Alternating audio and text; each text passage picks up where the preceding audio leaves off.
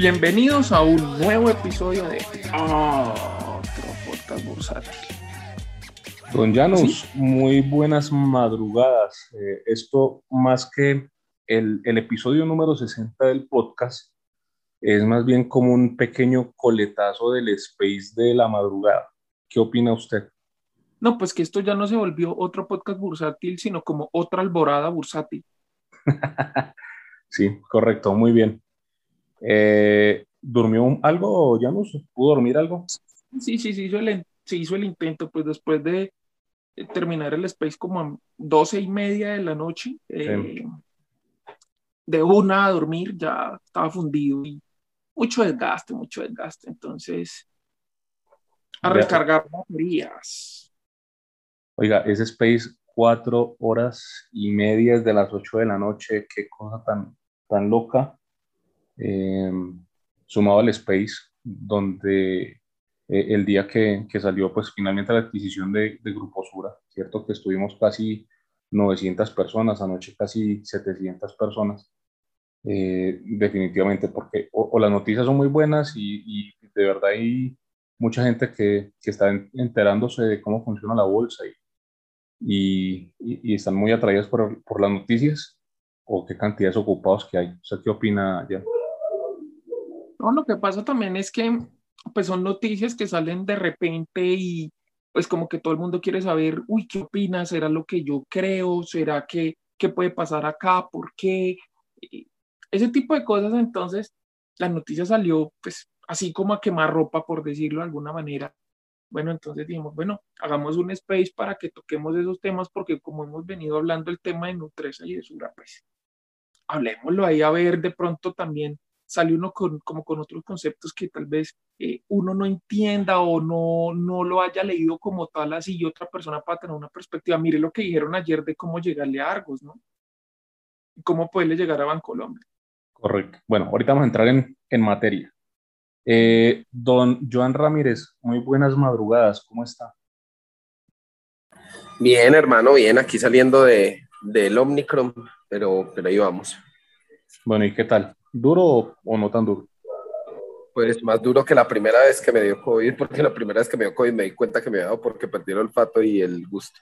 O sea, no perdí el olfato y el gusto, pero sí que hijo de madre rompe huesos tan brava y escalofríos, pero ya, ya estoy bien. Bueno. Pero también perdió el sentido del humor. No, es que ya nos me lo daña las mañanas. bueno, nos alegra mucho eh, que no, no, hayamos tenido complicaciones con nuestro panelista número uno. Eh, don Oscar Cadena, muy buenos, buenas madrugadas. Don Henry, buenos días, buenos días, Janus, Joan, ¿cómo van? También trasnochaba de, del Space. Ah, eso es una cosa muy bacana. Eh, lo que decía, 700 personas, llegamos hasta medianoche. Eh, lo bacano es ver crecer esa comunidad, ese, ese grupo de desocupados, como dices, que terminamos opinando y ahí es la clave, es opinando, no dando clase. Fíjate que en cada space vienen apareciendo nuevas, nuevas personas, nuevos puntos de vista que son bastante enriquecedores. Y creo que ese es el éxito de, de los space que hemos hecho en los últimos, en los últimos días. Entonces, bien, chévere. Uy, mencionaron al éxito. Sí, claro, claro, Janus. Lo que pasa es que eh, el éxito tiene bastantes dolientes. Ayer nos dimos cuenta que, que, alcanza para armar un grupo de 12 discípulos. Sí, Eso me tiene preocupado. Hay mucha gente encartada. Más o menos, más o menos. Bueno, antes de, de, que entremos en materia, nuestro disclaimer de todas las semanas, los contenidos de este podcast en ningún momento son recomendaciones de inversión. Y Tampoco si contenidos. Y si ustedes invierten con lo que hablamos en un podcast es porque no tienen ni idea qué están haciendo en bolsa. Bueno, eh, semana espectacular, llenísima, cargadísima de noticias. Eh, arrancamos finalmente, pues la, la, semana la arrancamos con eh, la noticia que todos esperábamos de cuál había sido la aceptación final de, de, Grupo Sura, en la OPA de Grupo Sura. Recuerden que Gilinski había puesto dentro de sus condiciones que el mínimo de compra eh, era el 25, cerca del 25%, máximo el 35%, y durante las semanas previas a, a esta noticia de aceptación, habían muchas dudas, eh, los porcentajes de llenado de la OPA estaban siendo muy, muy pequeños y prácticamente en los últimos dos días, como buenos colombianos, en los últimos dos días se llenó la aceptación, estuvo por encima de la aceptación mínima, entonces el señor Gilinski no tenía cómo echarse para atrás y, y bueno, tuvimos entonces nuestra maravillosa OPA eh, de Grupo Sura. Armamos el space eh, donde entraron casi mil personas, 900 personas. ¿Qué conclusiones eh, tuvimos de ese space, Janus, Joan y Oscar? Lo primero es que, o sea, gol del man, o sea, sí es innegable, gol del man, se les metió, ya no hay manera, o sea, ya, ya se les entró a la casa, lo que decía anoche en el space, ya se les metió a la casa, le van a ofrecer un tinto, le van a decir que se siente o lo van a intentar, o lo van a mirar feo, o lo que se siente en el piso. Porque ya el man entró a la casa. Hay que ver es cómo se llevan. Que yo creería que deberían como hacerse pasito y bueno, vamos a hacer plata. Y pues si no les gusta, pues como dirían por ahí, pues de malas, pero tratémonos pasito y vamos a hacer plata aquí para todos. Creería yo que esa como que debería ser la, la idea, ¿no? Pero hay gente que cree, lo que les dije ayer, que la idea sería es que quebrara Nutresa y Azura, pues yo no puedo creer que alguien le meta esa plata a una empresa con la intención de ir a quebrarla. Bueno, eh, yo creo que esto toca analizarlo desde tres dimensiones diferentes. Hay que analizarlo desde el punto de vista del dueño mayoritario, del GEA, desde el punto de vista del resto del mercado y desde el punto de vista del comprador. Lo que dice Janus es totalmente acertado. Desde el punto de vista del comprador, nadie mete ese cojonal de dinero para llegar a quebrar algo. No. El tipo vio valor, vio la oportunidad de entrar, vio que estamos excesivamente baratos, tanto por múltiplos como por tasa de cambio. Entonces, si son recursos que llegan en dólares, están comprando a precio de ganga y, ya, el hombre dice, es mi momento, es la forma de ingresar al GEA, estructuró una estrategia que claramente pues está mejor desarrollada que, que la del actual mayoritario y ya se les metió. Mm, eso, pues, desde el punto de vista del, del, del, nuevo, del nuevo comprador. Desde el punto de vista del GEA, pues, siempre lo, lo hemos dicho en los diferentes space, acá en el, en el podcast, eh, les faltó cancha, les faltó cancha, les faltó manejo de situación. Eh, son muy buenos operativamente hablando, conocen mucho de sus negocios, conocen mucho de su, de su eh, sector y industria, pero acá les están dando una cátedra de fusiones y adquisiciones violenta, que no creo que, que, alguna vez estuvieran preparados para esto, los actuales directivos. Y desde el punto de vista del mercado, del resto del mercado, fue, fue un mensaje claro a, a, al GEA. Si ustedes analizan la estrategia, estuvo muy de la mano de mandar mensajes, de generar sentido de pertenencia, de generar, eh, llamémoslo, de inspirar algo de amor propio, de, de, apego por, por raíces y regionalismo. Eh, pero pues la gente no, no, está viendo de una manera clara eh, cómo el actual dueño les podría aportar algo adicional.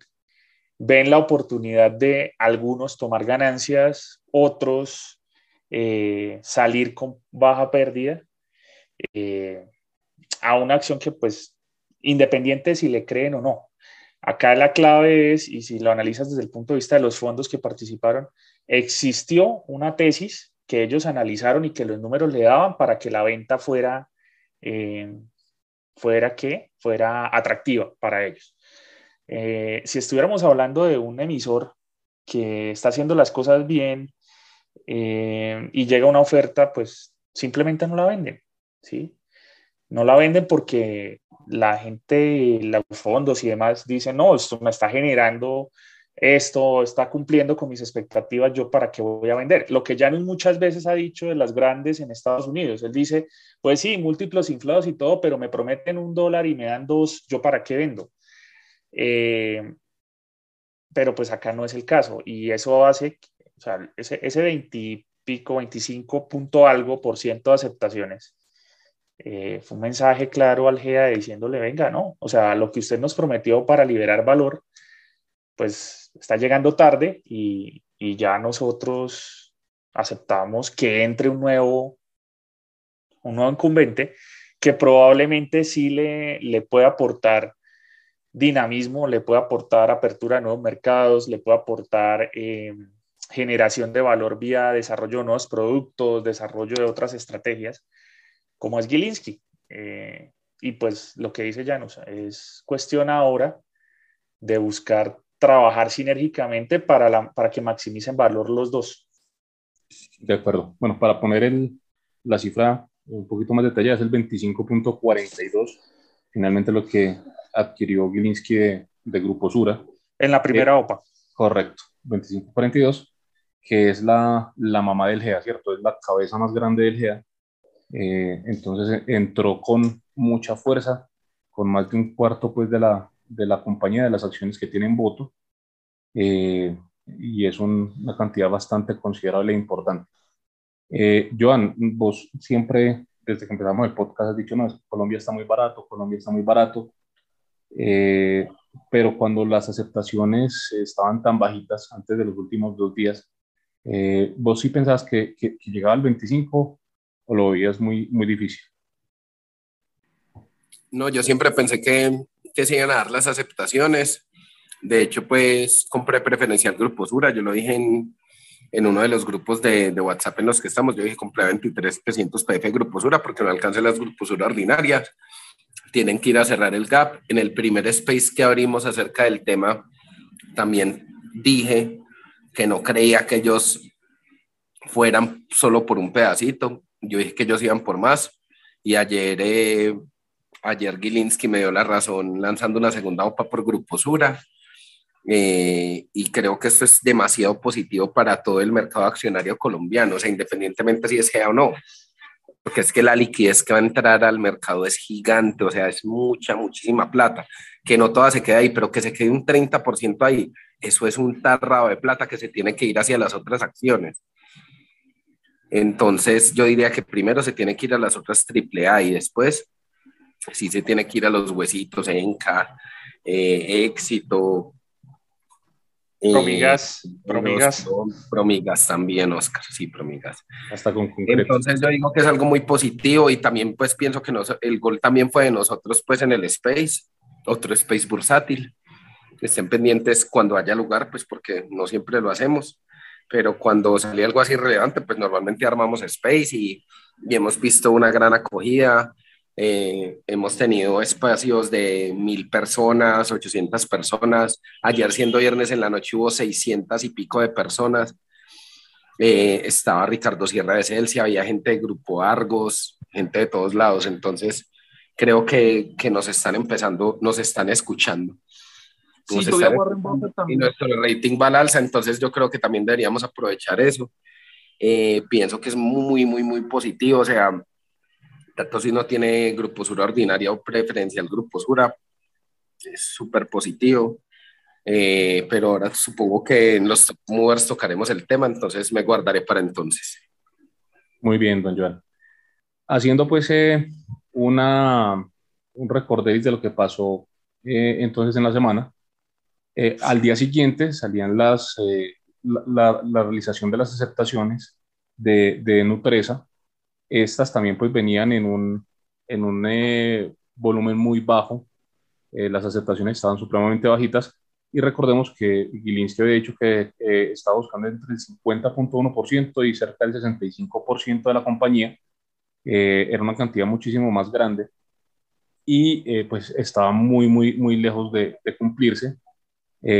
cuando se supo que se cumplía la, la, cantidad mínima de Grupo Sura, eh, pues tuvimos eh, bastante eh, expectativa de que, de, que, de que iba a suceder.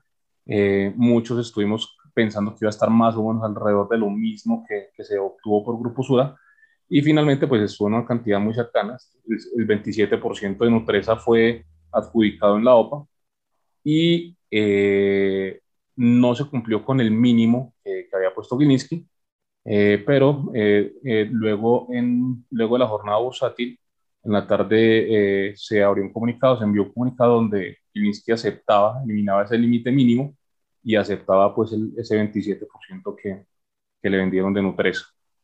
Don, don Oscar, ¿usted cómo, cómo ve este tema de Nutresa? Eh, hay que recordar también que, que eh, Gilinski en esta no iba solo, él estaba pues con el, con el fondo eh, árabe este de la familia de Abu Dhabi. Eh, entonces no es, no es, una inversión de vaya solo, esta sí es una inversión compartida. ¿Creen entonces usted que, que, va a ir por más en Nutresa? ¿Tiene algún sentido ir por más en Nutresa? Bueno, Sí, si miras, por ejemplo, el comportamiento de Nutresa, eh, hasta el penúltimo día iba tal vez en un 12, 14% de aceptaciones.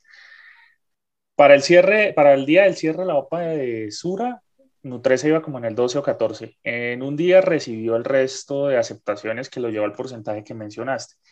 Em, cuando uno analiza, bueno, ¿qué pasó ahí? Muchos de los fondos terminan moviéndose fuerte en los dos últimos días. Em, ahora, que respecto a lo que se viene, pues tiene todo el sentido del mundo que también lance una OPA adicional por Nutresa. Eh, si la va a hacer o no, pues tiene, el músculo financiero lo tiene, porque como dices, está respaldado por los árabes. Ya lo que se venga de ahí para adelante, montos y demás, y, y cuándo la haga o si la haga, pues ya dependerá de la estrategia que el hombre tenga. Pero hoy por hoy sí, tiene todo el sentido del mundo que lo pueda hacer.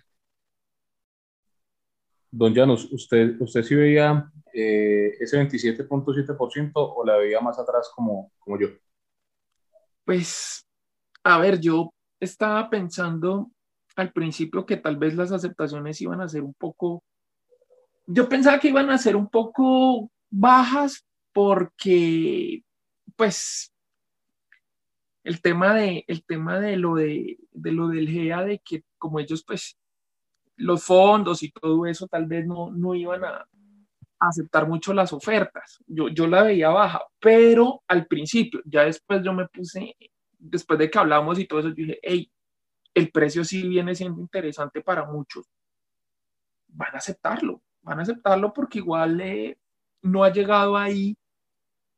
Puede que sí en algún momento, eso es cierto, valga más, pero pues por el momento el precio es interesante para muchos fondos y pues pueden salir a vender y tienen una rentabilidad. Sí que puede valer más, pero ahí tendrían una rentabilidad y ya, y para muchas personas es igual. Sí que puede valer más, cierto.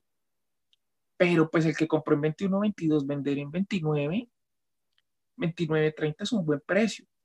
Uno entiende, sí, que hagan inversiones de largo plazo, eso es cierto.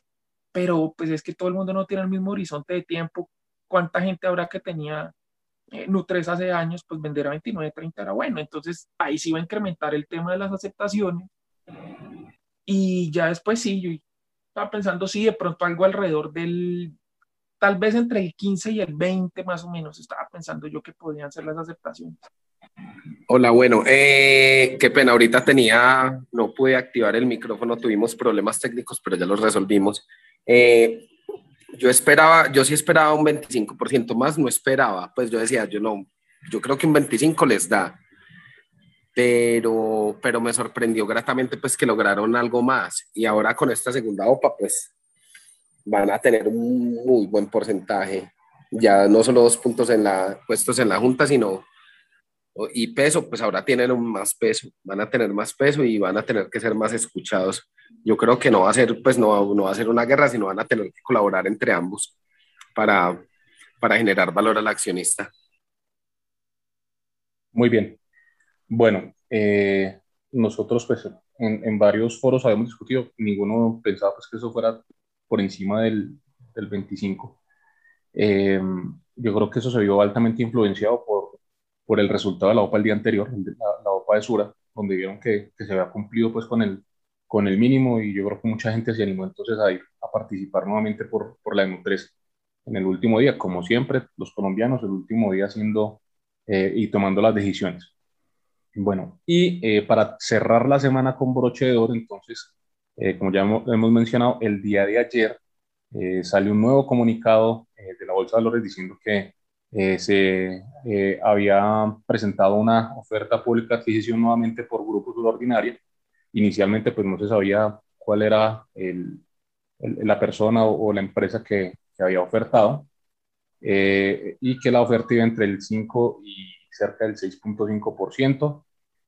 luego, entrada pues alrededor de las 8 de la noche, salió otro comunicado donde revelaban que la empresa JGDB, ¿sabes? Que es la empresa de, de Gilinski, la misma que ha hecho la OPA por la, por la, en la primera OPA de Sura, había radicado ya el proyecto de garantías, entonces se confirmaba nuevamente que Gilinski hacía una nueva OPA por Grupo Sura y está buscando entonces ahora sí ser el, el accionista número uno, el principal accionista eh, de, de, Grupo Sura, eh, dado que eh, las aceptaciones que tuvo anteriormente, el 25 0.4%, eh, lo ponían en un segundo lugar, porque en primer lugar está Grupo Argos, que tiene eh, cerca del 27-28%, y con ese 5 o 6% de más que está buscando, pues entonces está buscando tener cerca del 31% y ser el accionista principal de, Grupo Sur. Eh, ¿qué, ¿qué, porcentaje de, de, efectividad creen ustedes que va a alcanzar esta OPA? Eh, alcanzable ese 5 o 6% que está buscando. ¿Qué dice Janos? Yo creería que puede estar cerca de lo que busca. Creería que tal vez entre un 4 5, 5 5 más o menos. No creo que todo lo que todo lo que pida, tal vez no. Pero aquí hay que tener en cuenta otro factor, ¿no? Mayor precio, ¿no? Entonces, esto sí puede motivar a muchos que tal vez no vendieron en la primera por la razón que haya sido, porque no alcanzaron, porque se les olvidó, porque no quisieron. Tal vez a, a esta vez sí los motive y esos sean quienes vendan, ¿no? Entonces, puede que no llegue al tope de lo que quiere, pero sí logre un porcentaje, otro porcentaje pues interesante para el monto que quiere comprar. Muy bien. ¿Qué dice Oscar? ¿Qué porcentaje de éxito ve en esa, en esa segunda OPA? Entonces, eh, estaba hablando que para hay gente a la que le, seduce que tomó la decisión de no vender en la primera OPA por precio, porque le parecía muy bajo. En esta segunda, con un aumento del 23%, le puede parecer atractivo. Pero hay otro grupo de inversores que los escuchamos en los diferentes podcasts, eh, que tomaron la decisión de no vender en la primera OPA porque les parece supremamente interesante la llegada de Gilinski ya no pensando solo desde la acción, sino desde el comportamiento organizacional y estratégico de la compañía. Y le apuestan a que el hombre puede traer valor, puede generar valor y le creen a más largo plazo. Creería yo que ese grupo de inversores, su tesis no ha variado. Entonces, pues a la tesis estar intacta, no estoy tan seguro que se vean seducidos por este nuevo aumento de precio. Que aún en 40 mil pesos, puede que que siga siendo una ganga porque estamos hablando de 39 mil, 40 mil pesos, pero convertido en dólar. Y con tasa, con dólar a 4 mil, pues nos están comprando con un muy buen descuento. Muy bien. Eh, Joan, eh, con ese nuevo precio ya, pues la, la ordinaria en prácticamente 40 mil pesos. Eh, y la preferencial rodeando apenas los, los 24, eh, ¿qué destino crees que tenga la, la preferencial? Yo creería que por debajo de 30 yo no, yo no vendería. O sea, yo, yo no creo que el gap vaya a ser igual que como era en tiempos pre-OPA, ¿cierto? Pero tampoco puede estar tan desfasada. O sea, esa acción debe estar por los lados de 30 mil pesos. Espero que el mercado me dé la razón y si no, pues bueno, será vender a menos, pero, pero yo creo que eso va por encima de, eso va a ir por los lados de 30 mil pesos. Yo no sé si se acuerdan cuando grabamos el primer podcast que, que hablábamos mucho de la Sura y la PF Sura, hace año y un mes por ahí, que yo decía, yo pues yo creo que Sura debe estar por lados de 30 y pico y PF Sura por lados de 28 fácilmente. Eh, afortunadamente por una razón, por, las razones endógenas o exógenas, el mercado siempre se ajusta a la realidad. Entonces vean que, que si están lanzando, Gilinski está lanzando esto, es porque cree que hay un valor muy superior a los 40 mil pesos en Sura. Eh, yo creo que, que, la gente, pues los que no vendieron en la primera OPA, pues muchos se van a animar a vender en esta segunda. Otros dirán, no, si estos se están comprando a esto es porque vale más. Los que son muy largoplacistas y se aguantan tranquilamente. Eh, me parece igual positivísimo para el mercado. De acuerdo. Bueno, yo con la PF, eh, pues aquí hay que hacer el disclaimer que, que, que hacemos todos, pues varios aquí la tenemos ya yo, ah, yo, tengo, pues, yo tengo disclaimer, yo, yo hablo también, pues, o sea, indudablemente uno tiene que hablar en parte del sentimiento. Tengo PF Sura, las tengo de 23,700. Eso. Disclaimer eh, también, tengo las dos. Por eso, no, y yo, yo, tenía el disclaimer antes que tenía las dos, ya no tengo sino solamente la preferencia, porque yo la otra ya, ya no la tengo. Disclaimer, eh, tengo éxito. Yo creo que lo objetivo es por éxito. Disclaimer, eh, venga, eh, yo ayer dije en el, en el Space eh, que hace más o menos un año largo yo venía solamente con la PF, que hice una rotación el año pasado cuando el, el spread estuvo cerca, muy, muy cercano como al 4 o 5% apenas, que era un spread muy, muy cerrado, muy bajito con respecto al histórico. Ayer también pues les dije que el histórico estaba alrededor del 13%. el histórico del spread entre estas dos en los últimos cuatro o cinco años. Entonces, eh, lo normal eh, en el largo plazo es que el spread vuelva a estar nuevamente en su, en su media, que sería otra vez este 13% más o menos, y con una ordinaria 40 mil, la PF debería estar alrededor de los 35. Ahora, ¿cuándo llega a los 35? Pues muy, muy de largo plazo será, dependerá también que la, la ordinaria sostenga pues su, su precio en 40 pero eh, también también creo que, que arrancando la, la PF sí debería estar por los lados de los 30. Ahí concuerdo con, ¿Ustedes, ¿Ustedes qué dicen? ¿El lunes salen a barrer con PF Sura? Pues porque la otra va a estar suspendida, obviamente, pero ¿qué dicen ustedes? Sí, Yo digo que sí. Sí, claro. Sí, sí, eso gapea al alza, gapea al alza en la apertura del mercado, sin, sin duda. Sin duda, sin duda que van a barrer. Ahora, que llegue a 30 mil el lunes, no, no creo. Eh, ahí vamos a tener volatilidad otra vez.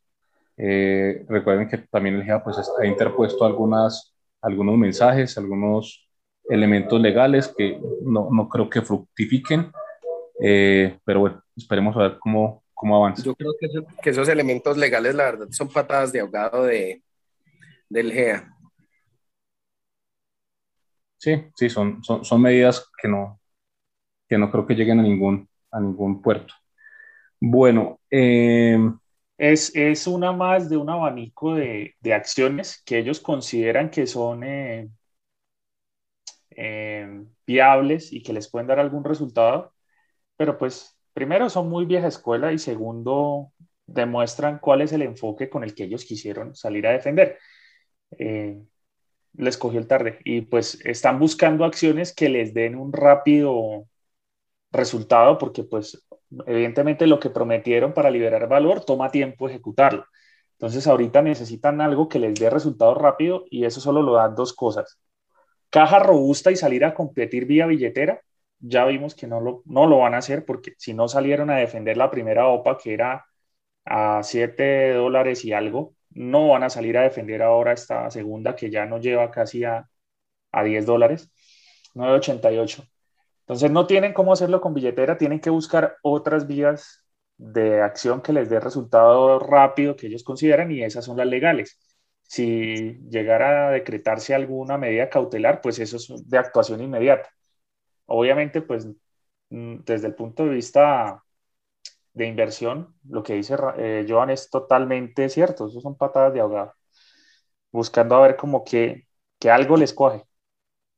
Sí, no, ya, ya no da lugar. Ya, ya Gilinski está eh, muy metido en el GA, ya no hay Ese man a esta hora está mandando fabricar la silla que, la o las sillas que va a mandar poner en esa mesa de la junta directiva.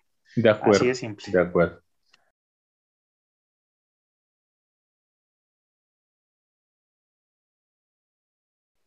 Bueno, muy bien. Entonces, eh, antes de que eh, vayamos a los top y bottom movers, que realmente pues no hay mucho de qué hablar allí porque esta semana fue GA geocéntrica, por decirlo así. Eh, hay que tocar un último tema. Eh, ayer al finalizar el Space, en, las últimas, en la última parte del Space, eh, se conectó un usuario que le mandamos pues, saludos eh, cuyo usuario se llamaba Sentido Común, y él nos puso sobre la mesa un escenario donde básicamente pues Gilinski ya, ya había goleado, ya básicamente con lo que había hecho con esta OPA, segunda OPA por, por Grupo Sura, y posiblemente pues una posible segunda OPA por Nutresa que, que, que, se ve muy factible, pues básicamente con esto ya, ya goleó, ya consiguió sus objetivos, eh, básicamente con eso también se hizo eh, dueño por, desde el punto de vista del poder eh, de Grupo Argos, de Bancolombia por supuesto, porque recordemos que Grupo Sur es dueño del, del 47% de, de Bancolombia Ordinaria, eh, que es la que, pues, la, la, que toma las decisiones, ¿cierto? Bancolombia Ordinaria es la que, la que define las, las acciones de voto. Eh, entonces, pues eh, básicamente ya es dueño del poder de prácticamente todo el GEA con, con lo que ya tienen Nutresa y con lo que ya tienen en Sura. Oscar, ayer usted hizo unos, unas, unos cálculos donde en esos cálculos pues no le daba tampoco para poner una persona en la junta directiva de Grupo Argos. Cuéntenos un poquito de eso también, por favor. Pues mira, primero hay que reconocer que sentido común, eh, un, man que sabe, sabe mucho. Y la idea que él estructuró y que, que planteó es que vía dos de las tres grandes podía tomar el control del grupo. Eh, la idea es factible, ¿sí? Y es totalmente realizable. Eh, o sea, el, tipo mostró conocimiento muy bravo. De hecho, varios de los asistentes lo pidieron como invitado al podcast. Ojalá algún día esté por acá el hombre, porque sabe, sabe bastante. Sin embargo, analizando lo que tiene ahorita, matemáticamente hablando, hay dos situaciones. En primer lugar, eh, y para los oyentes que no estuvieron ayer en el podcast, lo que él planteaba era eh, que con lo que ya había, podía tomar el control de la junta directiva de Sura y de Nutresa. Y vía ese control de Sura y Nutresa, ya no necesitaba hacer OPAS por Argos porque vía ese control podía poner los representantes en la Junta de Argos y de paso, pues también poner, eh, eh, controlar Bancolombia. La cuestión es que cuando uno se va a mirar las cifras, a hoy, digamos, sin contar la segunda OPA porque todavía no está adjudicada, eh, tendría el hombre más o menos dos asientos en la Junta de Nutresa y uno en la de Sura. En ese escenario, pues con dos miembros de siete o un miembro de siete, es muy difícil que él sea el que puede poner el representante de Sura y de Nutresa en la Junta de Argos. Entonces, ¿qué, fue el ejercicio que hicimos anoche mientras estaba en el Space? Cogimos a simular escenarios en los cuales, basados en una asistencia típica a las juntas directivas y sabiendo que los mayoritarios siempre asisten, ¿qué se necesitaría para que el hombre lograra al menos tres asientos en la junta? Porque con tres asientos, pues sí ya es factible, eh, matemáticamente hablando, influir en un cuarto y, lograr esa posición. Eh, y esas simulaciones nos dejan muy lejos de los porcentajes actuales, nos deja que necesitaría alrededor del 41% en Nutresa y alrededor del 39% en Sura para lograr las los tres asientos. Eh, sentido común, el, usuario nos decía, no, pero es que ellos pueden eh, negociar y convencer a los otros eh, miembros de la Junta que se denominan independientes para que se alineen a la votación de ellos. ¿Cierto? Con dos o tres asientos en la Junta es factible hacerlo. Con uno, por ejemplo, como Sura, eh, se ve un poco difícil. Ahora bien, vamos a, algo adicional que analizamos posterior al Space. Y es, supongamos que el hombre, Gilinski, sí consigue convencer a las juntas eh, y lograr eh, ser él el que direcciona cuál va a ser el representante de Nutresa y Sura en las juntas de Argo esos miembros para la Junta de Argos serían miembros patrimoniales. Aún así tendría que entrar a, manejar los miembros independientes de esa Junta de Argos y por eso pues es un poquito complejo que logre ese control. Hablaban también que hay una familia que es socia o tiene, es socia de, de GNE Sudameris y que hace parte de los accionistas del GEA mayoritarios. Pues mayoritarios no, sino de los que todavía tienen una participación interesante. ahí habría que mirar un tema de, de, si se configura algún tipo de conflicto de intereses o, o qué se puede revisar. Pero basado en, la, en, los análisis que hicimos, la idea es totalmente realizable, pero no con los porcentajes que tiene ahorita. Quedaría dependiendo mucho de lo que logre negociar, eh, de lo que logre manejar y pues no, no, no hay una garantía de que se logre ese control. Es, es más, hasta ahora, asumir una posición activista, más no, más no ir más allá y, pensar en que ya con lo que tiene, tiene el control. Tendría que hacer eh, una pequeña oferta adicional por, perdón, una oferta interesante adicional por Nutresa y una pequeña oferta en algo de Grupo Argos que le permita al menos controlar un puesto de los minoritarios en la Junta para lograr ese control que mencionaba ayer, sentido común. Muy bien, muy buen resumen, don, don Oscar. Eh, Joan, eh, otro de los temas que, que, se preguntaron varias personas ayer en, en, el Space y lo preguntaron dentro de las cuatro horas y media, como cada media hora salía la misma pregunta. Eh, ¿Qué tan factible es que el señor Gilinski haga OPA directa por, por Bancolombia? ¿Qué, ¿Qué factibilidad le, le ve usted a eso? Pues como yo dije en el primer Space, eh, y bueno, y ahí hablando un poco del tema de lo que dijo este, ¿cómo se llama? El, esa arroba, sentido común, pues yo no creo, pues, como, como dijo el señor, pues, que me imagino que sabrá mucho, que, que ellos pues puedan convencer como tan fácil a otro como no, venga, venga yo, negociemos para yo tener otro puesto. Yo no creo que vaya a ser tan fácil. Eh, yo creo que lo que van a hacer es ir por partes ellos van por partes hasta, hasta alcanzar su objetivo máximo, que para mí es la reina de la corona, que es, que es Bancolombia.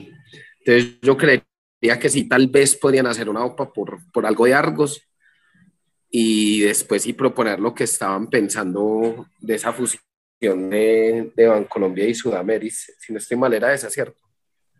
Sí, correcto. Sí, señor, esa, y esa fue la que él revisó en el cuadernillo. Yo no creo que, yo no creo que vayan así directamente que se lancen, lancen ristre a, hacer OPA por Bancolombia, no, no lo veo tan factible, eh, tan en el corto plazo, veo más factible lo de, lo de Argus, tal vez, o que vayan por más de Nutresa, no sé, o sea, ellos quieren asegurar puestos para después hacer lo que, lo que quieren desde el principio, que es esa fusión, y tener pues el control, ya, ya con esto ya desenrocaron pues muy buena parte del GEA. Eso lo tenemos claro, ¿cierto? Entonces hay que esperar cuál es, cuál es su siguiente jugada sin adelantarnos a los hechos. De acuerdo. Oigan, señores, yo quiero hacerles una pregunta abierta a todos acá. Dale, y es que hay diferentes usuarios que, mejor dicho, hay una discusión sobre el famoso enroque del GEA. Ah, hay mucha gente que dice, sí, están tratando de desenrocarlo, pero hay un usuario que es muy muy respetado en la comunidad bursátil, todo lo conoce, pues lo, lo leemos y lo seguimos a Mecas, que él dice que precisamente ese es el, el valor oculto del GEA, ese es el, el, diferencial. Entonces, que no sería tan interesante el tema de romper el enroque en estos momentos. ¿Ustedes qué opinan al respecto? No, de acuerdo, de acuerdo. Es que precisamente el enroque es el que ha permitido que, que Gilinski, por ejemplo, o sea, eh, ayer lo mencionamos y, volviendo al tema de Bancolombia, eh, Grupo Sura es dueño del 47% de Bancolombia, de las acciones de voto de Bancolombia. Entonces, eh, comprando Grupo Sura, que está con un valor a descuento en libros pues muy, muy grande, está comprando indirectamente Bancolombia, o el poder por lo menos de, de Bancolombia. Entonces, ese enroque eh, siendo Grupo Sura dueño de una parte de Argos, siendo dueño de una parte de Nutresa, siendo dueño de una parte de Bancolombia, siendo dueño de una parte de Protección, eh, y al revés Nutresa haciendo parte pues, de una parte de Sura, una parte de Argos. Ese enroque es el que justamente ha permitido que, que Gilinski no tenga que ir directamente a Bancolombia. Por ejemplo, si su, si su objetivo fuese Bancolombia, pues no, tiene que ir ya por Bancolombia, va por la mamá de todas que es Sura. Eh, Argos sería otra gran eh, forma de, adquirir pues, acciones del GEA y poder dentro del GEA. Sería la segunda, ¿cierto? Después de Grupo Sura. Eh, y quizá, bueno, el tema de Nutresa fue más porque vio el apalancamiento con, con, con la familia de Abu y de pronto por ese lado vio, digamos, otra forma fácil de, de adquirir eh, poder dentro del GEA. Pero para mí, pues sin duda, ahí estoy de acuerdo con Mecas, eh, el tema de, del enroque ha sido, pues, en, vez de haber sido una defensa que en su momento, pues, el GEA lo, creó como una defensa de sus, sus eh, acciones, en este caso sirvió fue más para que eh, una persona con, billetera pudiera eh, hacerse a buena parte de varias acciones del GA ofertando por las, por las matrices, por las más grandes. Y esto porque, bueno, porque el mercado primero tenía las acciones demasiado subvaloradas y también porque hay que decirlo, así como lo, lo dijo Oscar al principio, eh, el, la, el, equipo directivo del GA en este momento es muy bueno para, para lo que hace, para el tema operativo, para, para hacer su, su crecimiento orgánico como, como, y superación como lo hace, pero, pero en este tema eh, con los accionistas minoritarios, pues eh, lo pusieron en, en, evidencia y pues Gilinski apro, aprovechó pues esos, esas valoraciones tan bajitas para, para lanzar su, su ofensiva. No sé qué opina Llanos. Sí, o sea, es decir, ahí hay varias posibilidades y pues obviamente estamos especulando con los posibles escenarios, ¿no? Pero también lo que hablábamos anoche en el Space, y es que también existe la posibilidad de que llegue a Bancolombia sin necesidad de comprar directamente acciones de Bancolombia. Entonces, habría que ver cuál es la idea ahí, ¿no? Que ahí sí preguntarle a venga usted qué es lo que está pensando y hasta dónde iría. Ya se dice que parte de la información que él no iría por más eh, por otras empresas del grupo, según eso, ¿no? No sé en qué momento pueda llegar a cambiar esa perspectiva o si ya simplemente lo logró y listo. Con el tema de Sura y con el tema de Nutresa ya lo logró, indirectamente llega ya a Bancolombia y puede proponer lo que dicen de la fusión. Entonces tal vez no, no vaya a ir directamente por Bancolombia. Y es una posibilidad de que, de que sí sea así, ¿no? Entonces, es posible, ¿no? Que, que si quiera más Nutresa, para asegurarse ir pues ya más a la fija y pues por algo está haciendo esto de Sura, ¿no? Eh, por alguna razón quiere más Sura, si no, o sea, si no, ya, hubiera, ya hubiese logrado todo, ya estuviera seguro de todo, no estaría interesado en más Sura, ¿no? Porque pues el hecho de que haya lanzado una OPA por otro porcentaje de Sura es por alguna razón, eso sí, pues si ya se aseguró no iba a comprar otro porcentaje porque sí, algo hay ahí, ¿no? Sin duda. Bueno, eh, hay que eh, dentro del ejercicio que hizo Oscar, hay que aclarar que eh, con esa segunda OPA de, de, Sura, si ellos tienen el 30%, 31%, si ya tienen dos, dos eh, sillas en la Junta de Sura, entonces tendrían ya dos en yo la empresa y dos creo que Yo creo que esa es la motivación de esta segunda OPA, porque fíjense que es un valor pequeño, eh, y sí, esa, esta OPA sí les aseguraría un segundo asiento en, en la Junta de Sura. Ya tendría cuatro, cuatro sillas importantes dentro de, dentro del GEA. Y, es un valor pequeño, es un valor pequeño y no. Es un valor grande no. para lo, conseguir el objetivo, pero yo creo que es realizable, o sea, o sea, es un valor pequeño porque pues ya no es el 27 que tienen, pero con esto, con esto, ahí aseguran los asientos que necesitan. Es que eso es lo otro, o sea, lo que dice Joan es cierto. Y entonces ahí viene el, donde uno dice, y la pregunta que les hacía a ustedes yo ayer, eh, ¿qué tiene Sura?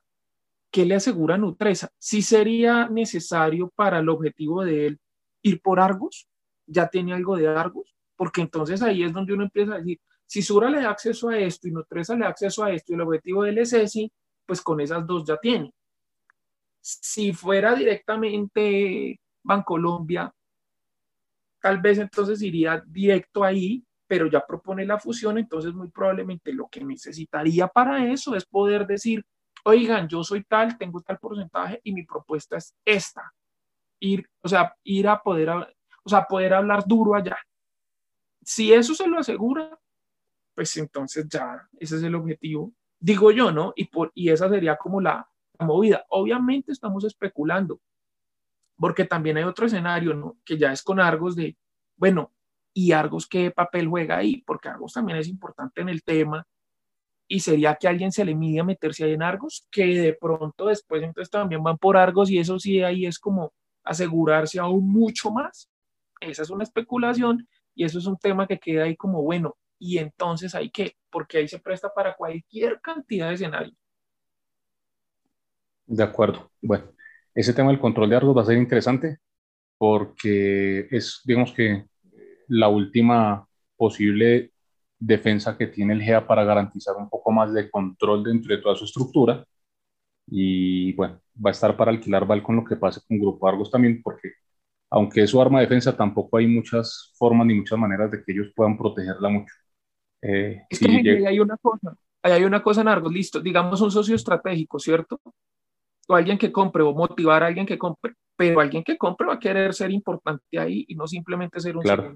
Como usted compra un apartamento de mil millones para que los demás duerman cómodos y usted en el piso. Sí, claro. El que, el que entra va a querer control, o sea, encontrar un, un socio eh, que, le, que compre buena parte del flotante de la empresa, pero que no quiera control, pues no sé, no, no, es tan fácil. Sí, además que tiene que ser alguien muy grande, o sea, esa, esa, posibilidad no la tiene cualquiera, o sea, tiene que ser alguien pues muy, muy, muy grande para decir que le mete esa plata y con esas condiciones, no sé, tendrían que cederle otra cosa, la posibilidad de un descuento sobre el precio actual, la posibilidad que de pronto después pudiera ir por más, o sea, como seducirlo ahorita prometiéndole cosas en un futuro cercano, porque si no, pues ahí como segundo complejo, no sé qué opinen ustedes, pero complejo que alguien grande se meta ahí como a, dormir en el piso, pues en el apartamento caro y esté en el piso. Sí, muy difícil, muy difícil. Bueno, vamos a, a cortar ahí porque se nos alarga demasiado ya el episodio. Rápidamente vamos con las top movers de la semana, que básicamente es todo el GEA, top mover. Eh, la primera es preferencial de Grupo Argos con el 13.5, la segunda preferencial de Semargos con el 11.9, la tercera es Bancolombia preferencial con el 7.3, la cuarta es preferencial de Grupo Sura con el 7.1%, eh, la siguiente es Bancolombia ordinaria con el 6.7% y eh, hasta ahí básicamente las top movers principales, todo GEA. Eh, luego, fuera del GEA está Cemex, que creció un 5.8% a 3.017, y Ecopetrol, que creció un 5.7%, cerró en 2.801. Muy importante esto de Ecopetrol porque eh, le está dando eh, un, importante soporte al Colca para que siga creciendo. y pues está aprovechando también que el petróleo pues ha ido creciendo en precio y bueno, vamos a ver qué pasa con, con Ecopetrol. Eh, tenemos el, el, barril de petróleo más costoso en pesos de la, de la historia.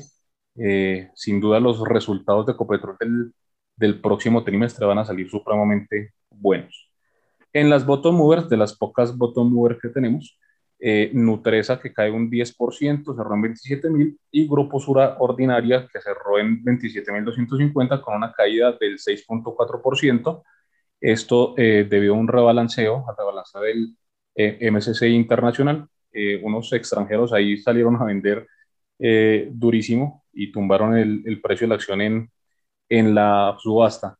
Eh, don, don, Joan, don Joan o don, don Oscar, eh, cuéntenos un poquito más de este rebalanceo, por ayer se supo que el MSCI iba a hacer un rebalanceo en horas de la tarde y por eso fue que, como ellos anticipan a los movimientos, entonces eh, probablemente debido a lo que pasó con las sopas, pues les tocó salir a, a vender su posición para, para, replicar el movimiento del índice, entonces eso fue lo que generó las caídas ayer.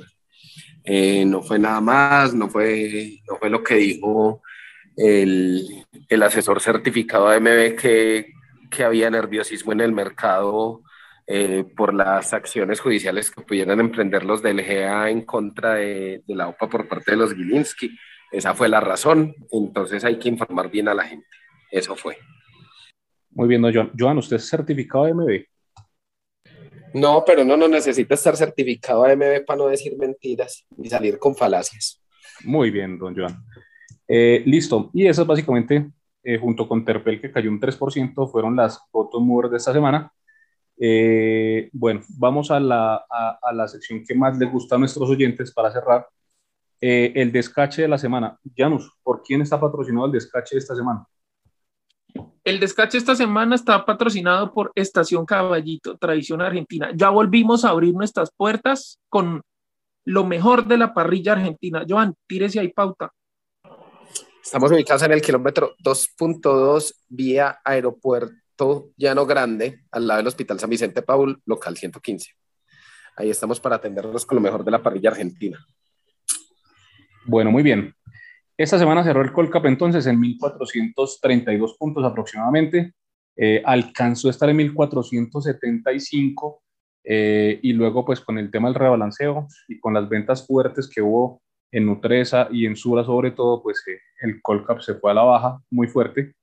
¿Qué opinan ustedes para la próxima semana? Don Oscar, ¿cuál será su, su pronóstico, su proyección para el próximo viernes? Sí, está fuerte. Yo creo que 1515. Rompemos esa barrera al 1500. Ave María, Ave María, 1515, listo. Señor Ramírez Joan, su pronóstico para la próxima semana. 1505, yo también digo que rompemos la barrera de los 1500. Ave María. Don Janus, su pronóstico de la próxima semana. Pues con estas noticias nuevas y viendo lo que posiblemente va a suceder con otros activos, 1501, para no decir que soy muy copión. bueno, hay que tener en cuenta que estamos en 1475, esos 1475 los debe recuperar, ¿cierto? Porque es un tema exclusivo del rebalanceo. Eh, y eh, la próxima semana va a entrar la liquidez de todas las eh, personas que vendieron Nutresa y Sura en las sopas y va a entrar la liquidez de los que sigan, quieran mantenerse en el mercado accionario colombiano. Eso, eso sin duda le va a poner una presión alcista. Eh, yo no sé si hasta los 1515 que dijo Oscar, yo me voy a quedar en los 1495. Hay como para irles con la contraria y, decirles que no, que no van a cruzar todavía los 1500. Eh, muchachos, algo del buzón del oyente, Llanos. Eh, sí, yo tengo, me llega una carta al buzón del oyente de, dice, hola, soy fanático del podcast, por favor salúdenme. Danilo Mora, arroba Dani-Mora P en Twitter. Un fanático que hace muy buenos memes y sabe hacer stickers excelentes. Entonces, un saludo para él. Muy bien. Danilo es el que está pidiendo que usted sea el CEO de otro podcast bursátil. ¿Quién es el que está pidiendo eso? No, yo no sé quién es el que está pidiendo eso. No sé. Ah, bueno. Pensé debe, que ser debe ser Gilinski, que ahora también se quiere meter al podcast. Bueno. Aquí solo hay un CEO y patrón y amo y es Henry Cárdenas Cárdenas.